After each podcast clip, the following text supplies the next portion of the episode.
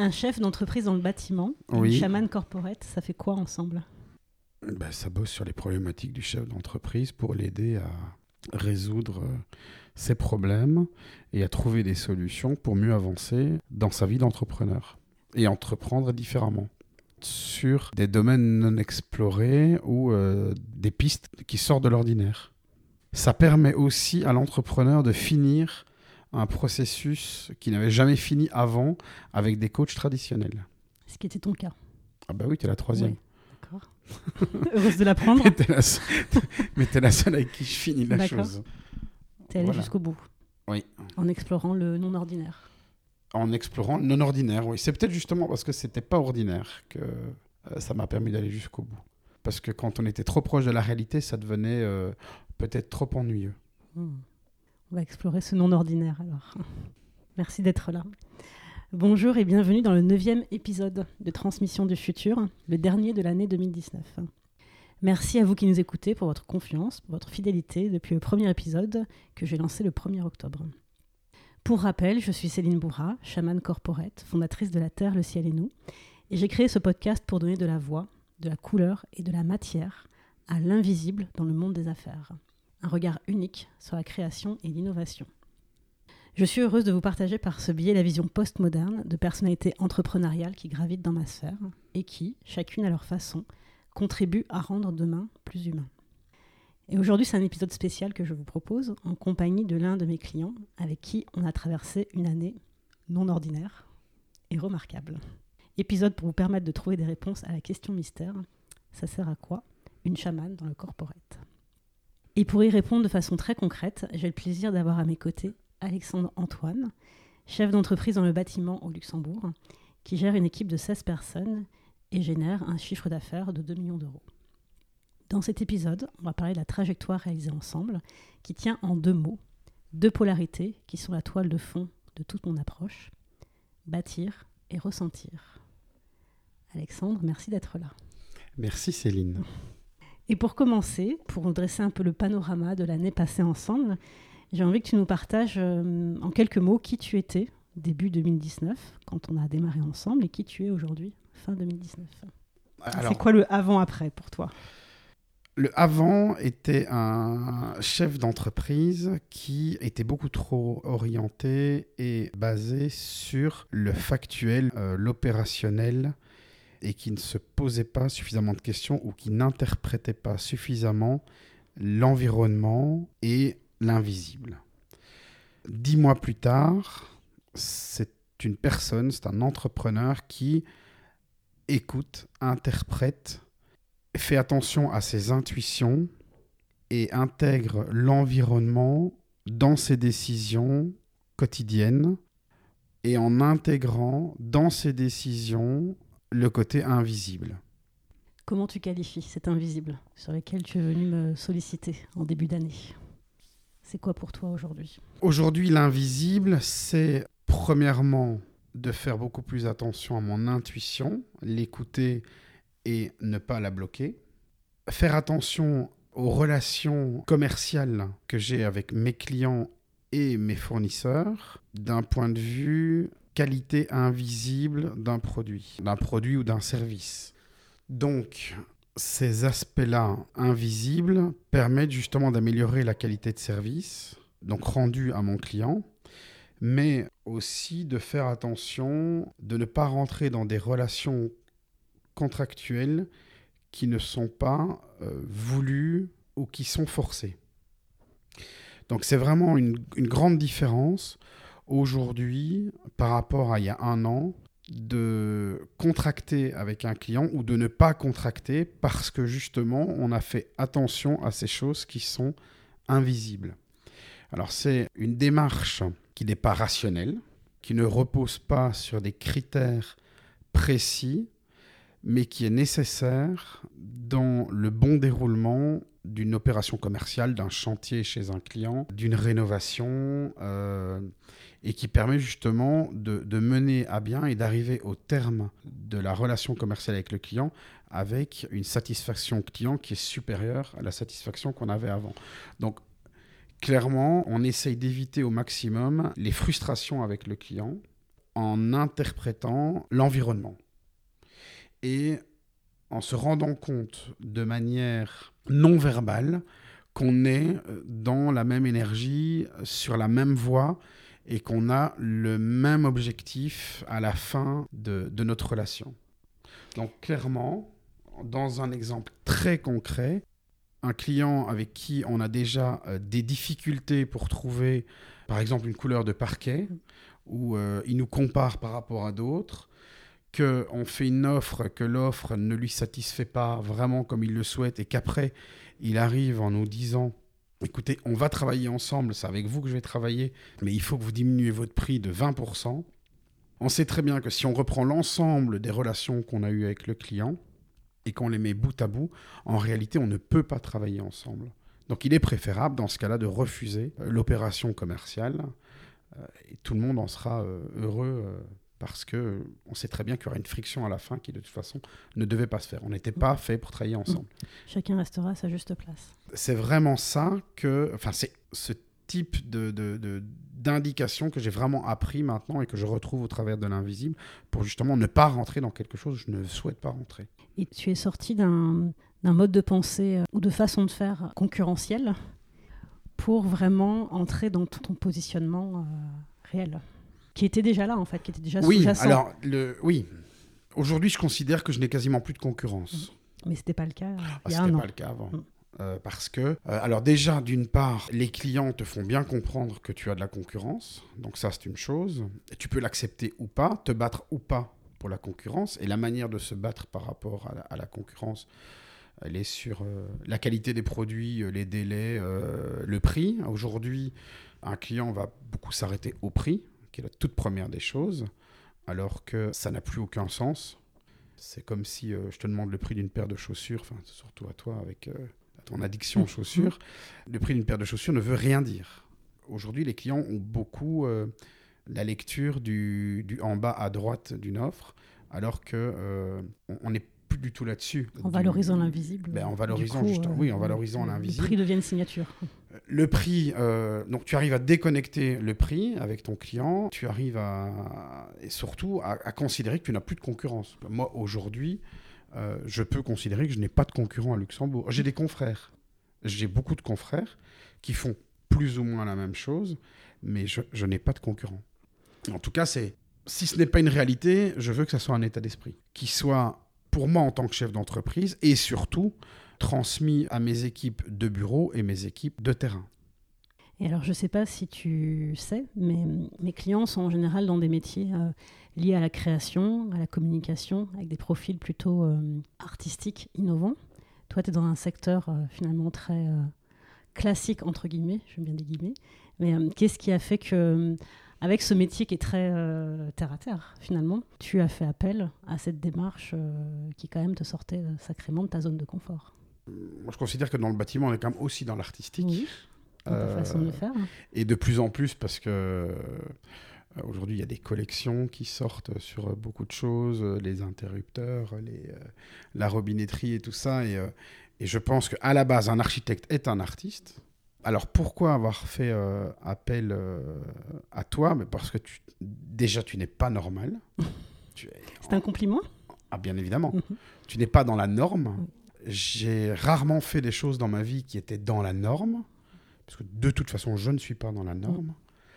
Euh, j'ai fait le choix d'une école qui n'était pas dans la norme, qui était euh, une école basée sur le sur euh, l'humain, le travail d'équipe, sur la personnalité des étudiants, l'école de Savignac, et qui d'ailleurs était aussi une des raisons pour qu'on se croise. Oui, que j'avais interviewé le parce que tu avais directeur de la pédagogie, Georges Gravet, tout à fait. Et tu étais justement dans ce profil des, des personnes qui étaient en dehors de la norme et que j'avais aussi envie de rencontrer parce que euh, Shaman Corporate, c'est euh, quelque chose qui était complètement inconnu pour moi. C'est pour ça que je voulais explorer cette piste-là aussi par rapport à, je veux dire, un coach traditionnel en entreprise. Mm.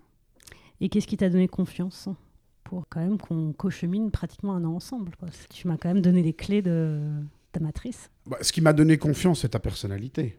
Ton approche et ta manière de faire les choses qui étaient différentes et pour lequel j'ai eu euh, en permanence l'impression d'apprendre et de me questionner. Euh, avec donc les deux précédentes coach, je vais dire, que j'ai eu, alors tout en sachant que je ne te classifie absolument pas euh, dans la famille des coachs, après deux ou trois heures de travail ensemble, euh, j'avais plus l'impression que c'est moi qui leur apportais quelque chose plutôt que eux m'apportaient quelque chose. Et euh, nous, pendant dix mois, ça n'a pas été le cas. Même si on ne se voyait pas souvent et on n'avait pas des, des échanges réguliers. Mois à peu près? On se voyait à peu près tous les deux mois. Pour moi, à ma vitesse euh, de réflexion, c'était suffisant. D'intégration et de transformation. Exactement. Entre chaque rendez-vous. Et euh, juste pour euh, resituer euh, ce sur quoi on a travaillé ensemble, puisque tu es OK pour que ce soit cité, je vais partager les trois objectifs qu'on avait définis contractuellement et sur lesquels on va revenir parce que c'était c'était quand même costaud, hein, le point de départ. le premier objectif, c'était revenir au centre de ta vie. Retrouver ton axe de cohérence, redonner du sens à tes actions, définir un nouveau cap pour tes activités professionnelles. Le deuxième objectif, c'était te déprogrammer de la notion de dette et surtout le système que tu as construit pour te dégager du temps et de l'énergie pour ce qui compte vraiment. Et le troisième objectif, c'était assumer ton positionnement singulier et précurseur pour développer ton entreprise autrement, au-delà de la peur de perdre, en osant défricher de nouveaux territoires de commercialisation et de communication. Tout à fait. Et alors, où en es-tu aujourd'hui de ces objectifs? Alors, le premier objectif, donc, qui était de revenir au centre de sa vie, retrouver son axe de cohérence, redonner du sens à ses actions et définir un nouveau cap pour ses activités professionnelles.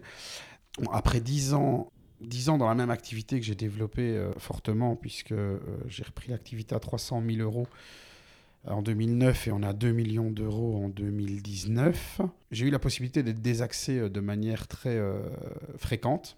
Ce qui était le cas parce que j'ai essayé de me développer dans des activités qui étaient annexes à notre core business. Et en réalité, ça a coûté de l'argent et ça a pris beaucoup d'énergie.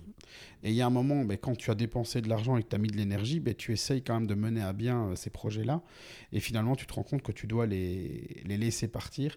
Et à un moment dans ta vie, il faut laisser partir ce qui doit partir. Ça, c'est un grand apprentissage cette année. C'est un très grand apprentissage. Faire le vide, faire un nouveau plein faire, euh, oui, faire, le, faire de la place pour, euh, pour recevoir d'autres choses ou créer d'autres choses. Donc euh, moi, ça a d'abord été les premiers moments qu'on a passés ensemble. Le gros du travail, c'était vraiment de refaire de la place et redonner, se reconcentrer sur le core business et revenir à l'essentiel du métier. ce que j'ai fait, non sans difficulté, parce qu'il il y a beaucoup de deuil à faire, il y a des, des choses qu'il faut accepter qu'elles partent, et ça prend du temps, mais, euh, mais il faut le faire.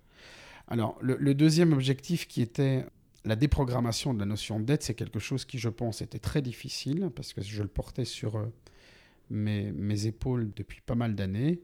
Donc, quand on parle de dette, on peut parler de deux types de dettes. Et malheureusement, j'avais les deux types de dettes sur mes épaules. À la fois familiale et financière. À la fois familiale et financière. La dette familiale, c'est très étonnant, euh, mais ça peut se régler en, quelques minutes avec une discussion avec, euh, avec une personne. En l'occurrence, moi, c'était avec, euh, avec ma mère. Et ça a été très facile. L'autre côté de la dette, c'est aussi une difficulté pour l'entrepreneur de, de, gérer la part investissement, la part endettement. Est-ce que je veux grossir dans ma société? Quels moyens est-ce que je peux donner à ma société pour qu'elle grossisse Ou bien est-ce que je me fais aider par des personnes pour faire grossir ma société Comme tout à l'heure, je disais de 2009 à 2019, 300 000, 2 millions. Il faut financer cette croissance, et soit la croissance, on la finance avec de l'externe, soit on la finance avec de l'interne. Je n'ai pas fait les meilleurs choix, et donc à un moment, j'ai eu une dette financière qui est très difficile parce que les banques à l'heure actuelle ont tendance à nous rappeler tous les jours qu'en réalité, on, est dépendant d'elles et euh, elles ont le, pouvoir de vie et de mort sur nous. Et cette euh, dette qui euh, mentait l'esprit tous les jours, qui a la tendance de te rappeler quand tu fermes à clé ta maison qu'en réalité, ce toit ne t'appartient pas et appartient aux autres, te donne des difficultés à travailler et à te concentrer dans la journée. Donc, c'est un gros travail, la dette. Alors, c'est quelque chose que toi, tu as remarqué immédiatement, le premier jour où on s'est vu. Euh, Oui, juste pour préciser euh, de quelle façon je l'ai vu, Oui. euh, c'est que euh, c'est vrai que j'essaie d'être de plus en plus explicite par rapport à ça. C'est que je vois et je sens les choses, les personnes, les situations en termes de masse d'énergie. Donc je sens là où il y a trop d'énergie, là où il n'y a pas assez d'énergie et comment ça peut se rééquilibrer. Donc c'est un système de masse énergétique et donc la dette c'est un trop plein d'énergie à un endroit et un, un manque à un autre. Et donc tout l'enjeu c'est comment euh, retrouver l'équilibre à la fois en tant qu'individu et individu qui gère une entreprise. Donc comment Mm. aussi on remet euh, euh, en équilibre énergétique, si on peut dire, les flux de l'entreprise. Et ça, vraiment, le, le- moi, ça m'a énormément soulagé, le travail qui a été fait justement sur la dette, parce que ça te donne énormément d'énergie. Quand, quand tu, le, tu mets ce problème de côté, ça te donne énormément d'énergie pour pouvoir te reconcentrer sur d'autres choses, en l'occurrence sur là où tu es bon, donc euh, le- le- retra- retravailler sur le produit et, euh, et travailler sur tes clients. C'est-à-dire comprendre comment ton client peut t'aider à résoudre ton problème de dette en revalorisant ta prestation dans l'entreprise et donc éventuellement ta politique commerciale Et tarifaire, hein, dont on a beaucoup parlé. et tarifaire dont on a beaucoup parlé, qui, euh, qui a été revue ensemble, tu vis différemment. Et euh, tu peux mettre ton énergie dans autre chose et te consacrer justement beaucoup plus euh, sur la valeur ajoutée et la plus-value. Le troisième, qui était assumer son positionnement singulier précurseur, ça, ça a toujours été dans mon, mon histoire professionnelle. Aujourd'hui, développer... c'était de le rendre visible.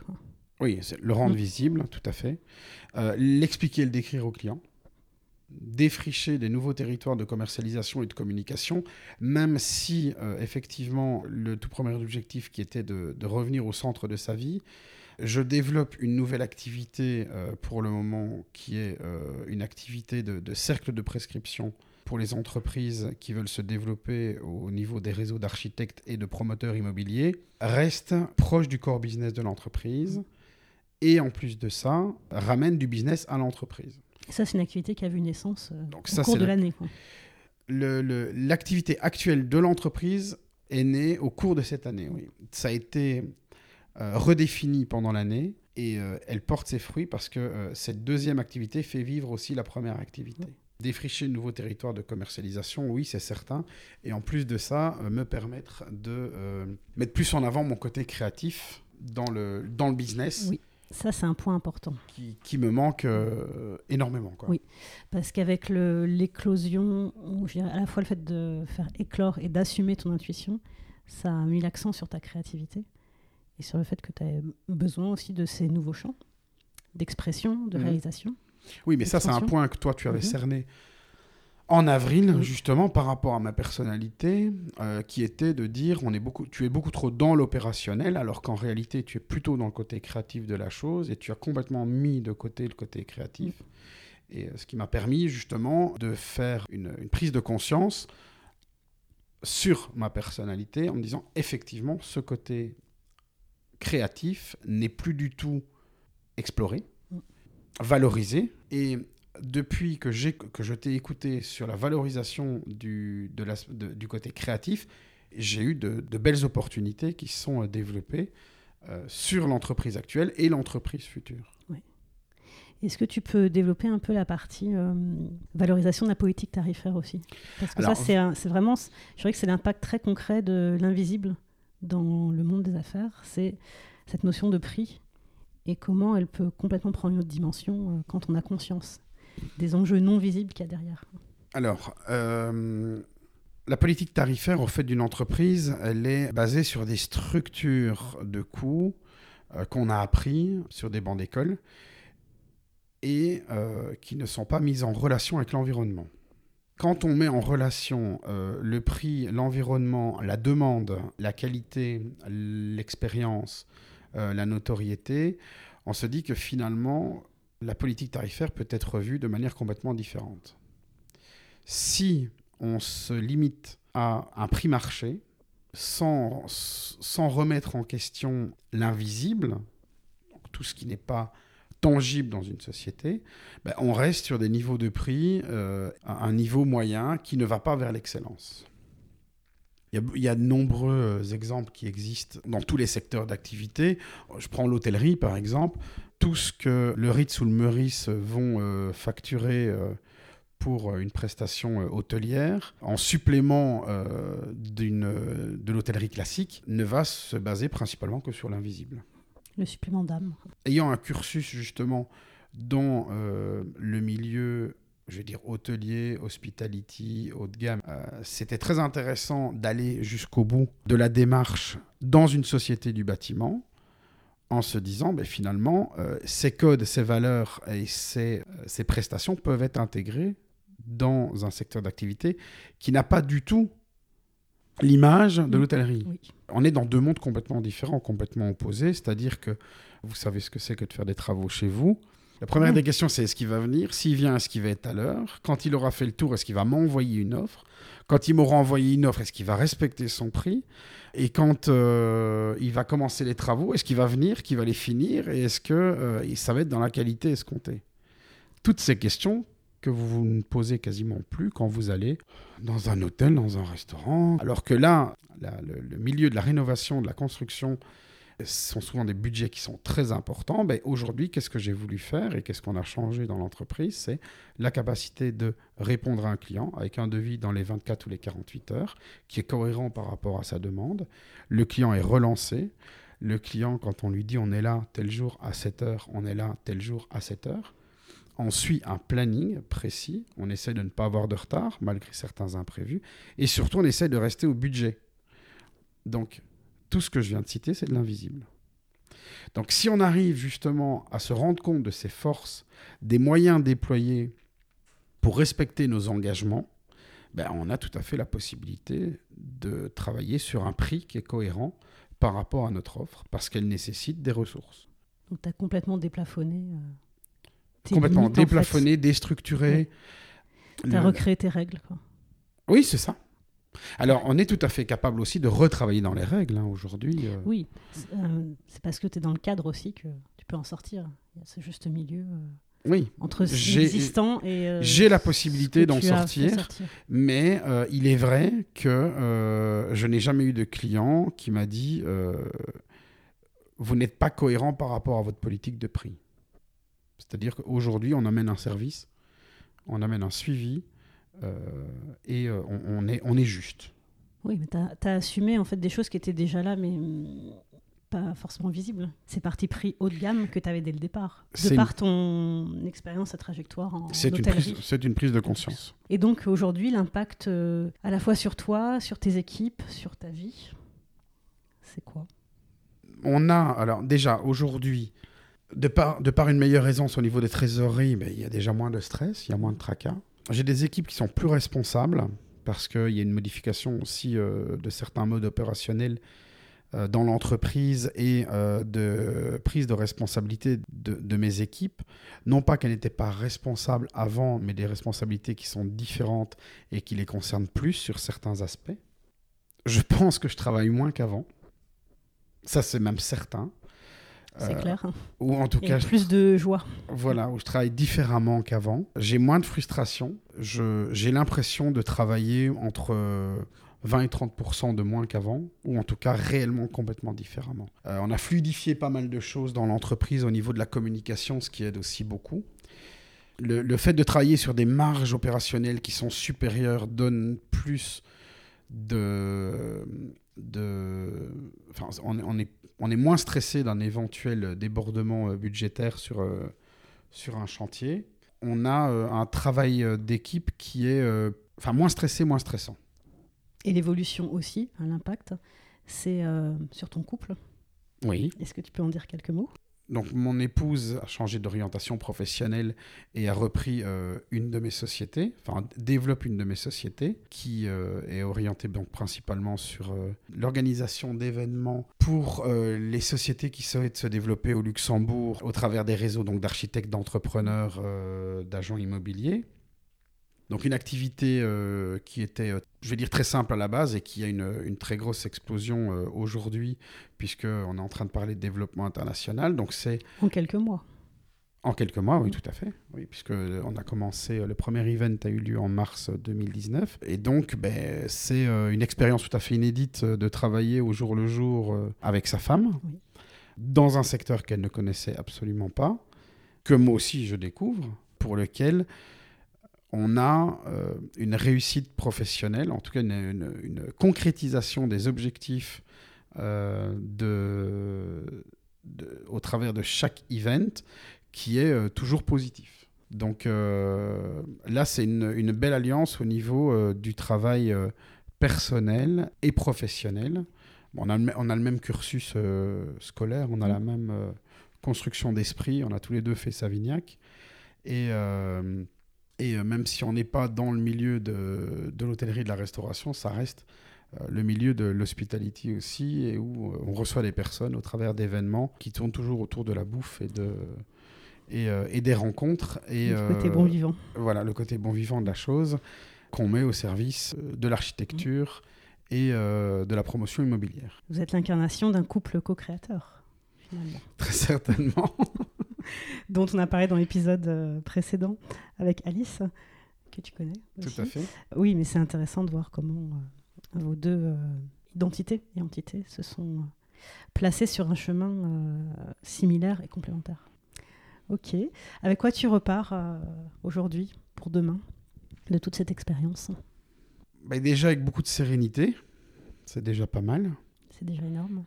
Euh, je me sens beaucoup plus calme qu'avant. En tout cas, euh, les énergies sont plus calmes, permettent donc de, de, de, mieux poser les choses.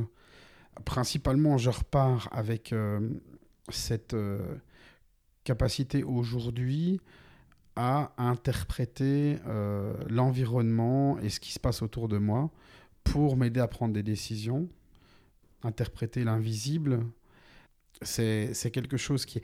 C'est peut-être difficile à comprendre, mais quand on le vit, c'est très facile à, vivre avec et euh, à surtout euh, intégrer dans son quotidien. Il n'y a pas d'outil précis, euh, il n'y a pas de... de... C'est pas une méthode. Il n'y a pas de méthode, alors ce qui est très étonnant, hein, parce que euh, quand on fait, euh, on fait appel euh, à normalement, je vais dire un coach, on a des méthodes, on a des outils. là, on n'est pas sur un coach, on est sur un chaman corporate qui a sa manière de travailler.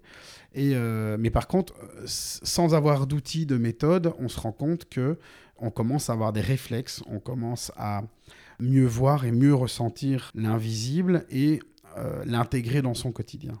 Bah, le plan de vol, en fait, il est à l'intérieur de toi il est cellulaire. Et voilà, le travail qu'on a fait ensemble, ça a été euh, d'activer.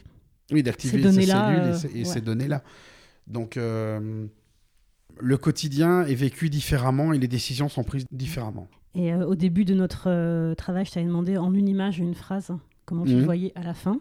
Donc, c'était l'image d'un. Donc, c'était l'image d'un avion qui survolait une montagne. Oui, donc un, avion, une place avec un pilote. tout à fait. Euh, et, la, phrase, c'était Je survole le monde des affaires. Accompagné de l'invisible. Qui m'aide à me réaliser. Qui m'aide à me réaliser, exactement. on y, est. là Oui, oui, on y est.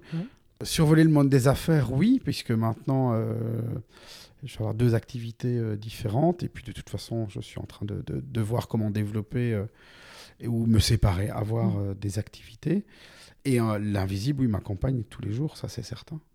Et j'y fais très attention de manière euh, quotidienne euh, pour ne pas non plus forcer les choses et euh, les appréhender différemment en écoutant ce qui se passe autour de moi. Merci. De rien, plaisir. par quoi tu aimerais conclure pour les personnes qui nous écoutent par rapport à tout ton, ton processus, par rapport au fait de travailler ensemble? Est-ce que tu as quelque chose à ajouter? Alors, à conclure, pour les personnes qui voudraient rencontrer Céline Bourra, faites-le. C'est certain. Moi, j'ai une excellente expérience avec, euh, avec Céline, et comme je disais tout à l'heure, parce qu'on a eu d'autres discussions, euh, ce n'est pas une conclusion et ce n'est pas un, dernier jour ensemble. Au contraire, c'est juste euh, un, point de ravitaillement aujourd'hui. Si vous décidez de franchir le pas, franchissez-le, mais alors donnez-vous du temps et investissez. Investissez votre temps, c'est-à-dire prenez la journée entière pour euh, parfaitement intégrer les choses, les digérer.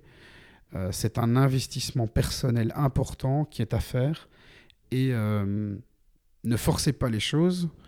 pour le faire, vous verrez, ça viendra de, mani- de manière naturelle.